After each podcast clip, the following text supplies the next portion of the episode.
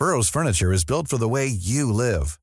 From ensuring easy assembly and disassembly to honoring highly requested new colors for their award-winning seating, they always have their customers in mind. Their modular seating is made out of durable materials to last and grow with you. And with Burrow, you always get fast, free shipping. Get up to 60% off during Burrow's Memorial Day sale at burrow.com slash ACAST. That's burrow.com slash ACAST.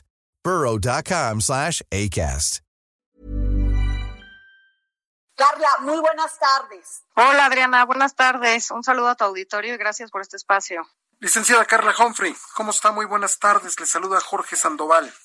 Hola, buenas tardes. Un, un, gran currículum el que usted tiene, sobre todo en este tema, muchísimos años que le anteceden. ¿Cómo, cómo, cómo, cómo fue el camino para que pudiera llegar a ser electa? Bueno, este fue un camino largo, también derivado de la pandemia, porque se supondría que iba a acabar en abril, ahora pues acabaremos hasta el día de hoy, eh, 23 de julio. Eh, pues un proceso ya establecido en la Constitución desde 2014, eh, con las etapas ya reguladas, con la integración del comité también regulado. Eh, creo que es una buena noticia para el país que se hayan generado consensos, primero unanimidad en la Junta de Coordinación Política y después los consensos en la votación en el Pleno de la Cámara de Diputados. Y bueno, la verdad es que creo que nos hace llegar fuertes y legitimados a integrar el Consejo General del INE. Bueno, estoy aquí. Ay, perdón, ah, Carla. Yo emocionada que estaba de entrevistarte.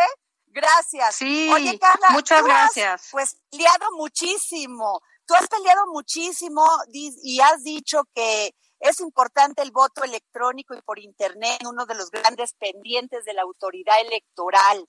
¿Qué va a pasar con todo esto que tú pues has estado muy muy atenta, has estado ahorita muy atenta también en el tema de la pandemia y de y las próximas elecciones que se avecinan?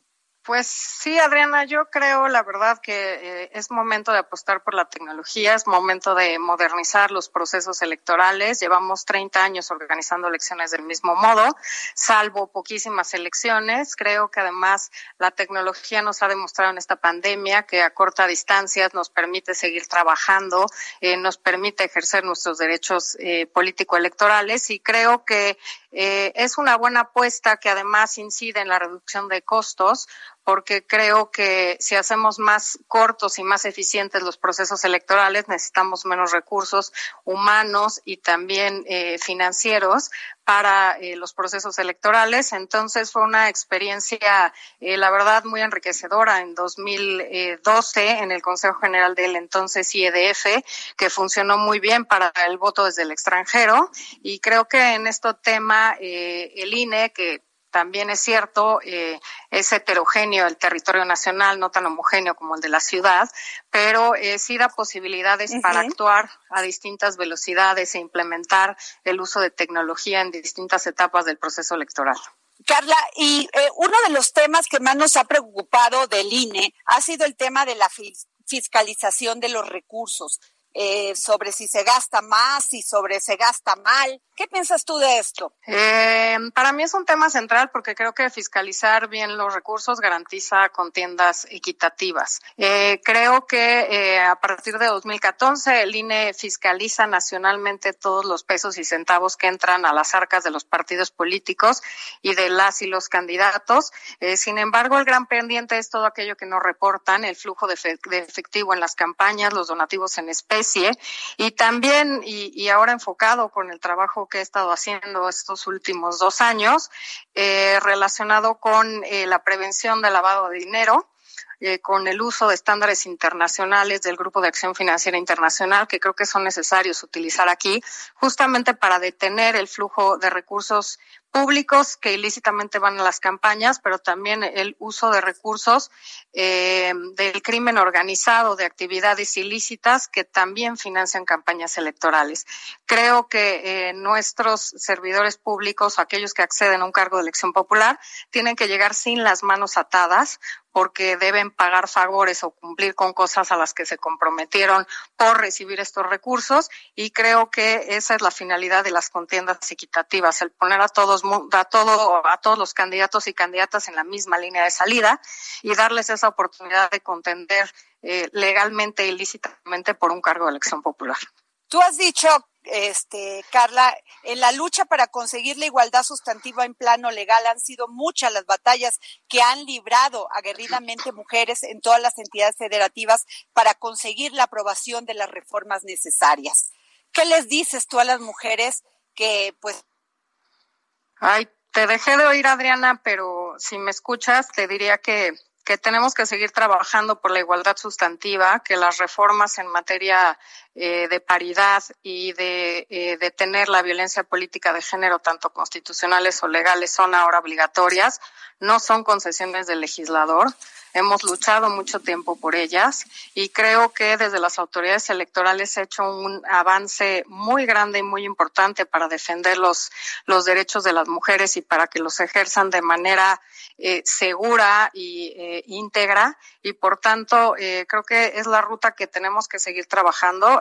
les diría también que cuentan con una aliada en el Instituto Nacional Electoral que defenderá y abanderará esta causa y que creo que hay muchos pendientes por hacer, pero hay un buen trabajo hecho, pero necesitamos apuntalar muchos de los trabajos que, que se han realizado con acciones firmes que confirmen la igualdad sustantiva.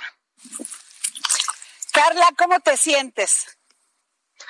Pues emocionada también. Consejera este, del Instituto Nacional Electoral emocionada, con una eh, responsabilidad importante, muy importante para el país, como un peldaño más y un escalón muy importante en mi tránsito y en mi trayectoria electoral y también muy importante por regresar a casa, ¿no? Al Instituto Nacional Electoral, ante CIFE, donde yo me inicié. Pues muchas gracias consejera eh, del Instituto Nacional Electoral, Carla Humphrey, por habernos tomado la llamada para el dedo en la llaga. Muchas gracias, Adriana. Te agradezco el espacio y seguimos en contacto. El dedo en la llaga con Adriana Delgado. Y tengo también en la línea a una mujer que me que merece todo mi respeto y toda mi este pues admiración, la licenciada Pamela San Martín, quien fue consejera electoral del Instituto Nacional Electoral y fue hasta abril consejera. Buenas tardes, licenciada. Buenas tardes, Adriana. Saludos a tu auditorio. Igualmente, pues usted hizo un gran papel. Fue una mujer que se dedicó mucho a los mexicanos, pero además quiero saber qué, qué es, pendientes, qué, cuáles son los aciertos que se lograron.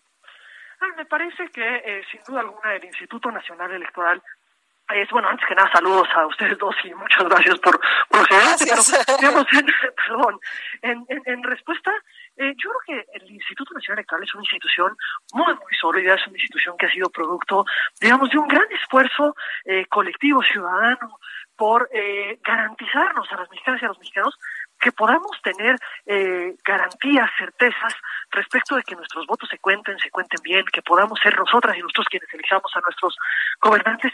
Y creo que hay muchísimas fortalezas en una estructura profesional, en un diseño que incorpora a la ciudadanía y esto es algo que el instituto ha llevado a cabo y ha ido fortaleciendo a lo largo del tiempo. Y, digamos, esos son avances democráticos que me parece que no, no podemos negar si echamos eh, la mirada 30 años atrás. Digamos, la condición que tenemos hoy es muy, muy, muy distinta. Pero también es cierto que hay un conjunto de pendientes que tiene la autoridad electoral y que me parece que estos son los que sin duda se tienen que enfrentar y que quienes ahora los cuatro nuevos las cuatro los cuatro nuevos integrantes del Consejo General quienes ya lo integraban desde antes las siete personas que se habían quedado tendrán que afrontar estos pendientes yo diría principalmente en materia de lo que es el arbitraje en elecciones es decir de la fiscalización de los recursos públicos fortalecer los sistemas de investigación que lleva a cabo el instituto de arbitraje en cuanto al cumplimiento de las reglas por parte de los distintos contendientes, en particular por parte de los servidores públicos que de pronto me parece que ha habido una actuación desde el instituto y desde el Tribunal Electoral que lo que ha hecho es hacer más laxas reglas que son muy claras en la Constitución, que es una prohibición absoluta de que los servidores públicos puedan ocupar recursos que a los que tienen, digamos, acceso por su cargo público para buscar ya sea beneficiarse eh, en una futura contienda o influir en la equidad de la, de la competencia política. Y digamos, estas, hay, hay en, esas materias de arbitraje, en favorecer las condiciones de competencia, creo que es donde se tendría que centrar mucha de la atención de quienes eh, ahora integran completamente el, el Consejo General. Y el avance hacia las mujeres durante su estancia, licenciada, hacia las mujeres para que participen en la misma igualdad en condiciones electoralmente. A ver, creo que sin duda alguna hubo eh, grandes avances en ese punto, no, eh, digamos, en principio porque cuando se crea el INE, en la reforma del 2014, se establece ya expresamente a nivel constitucional la paridad.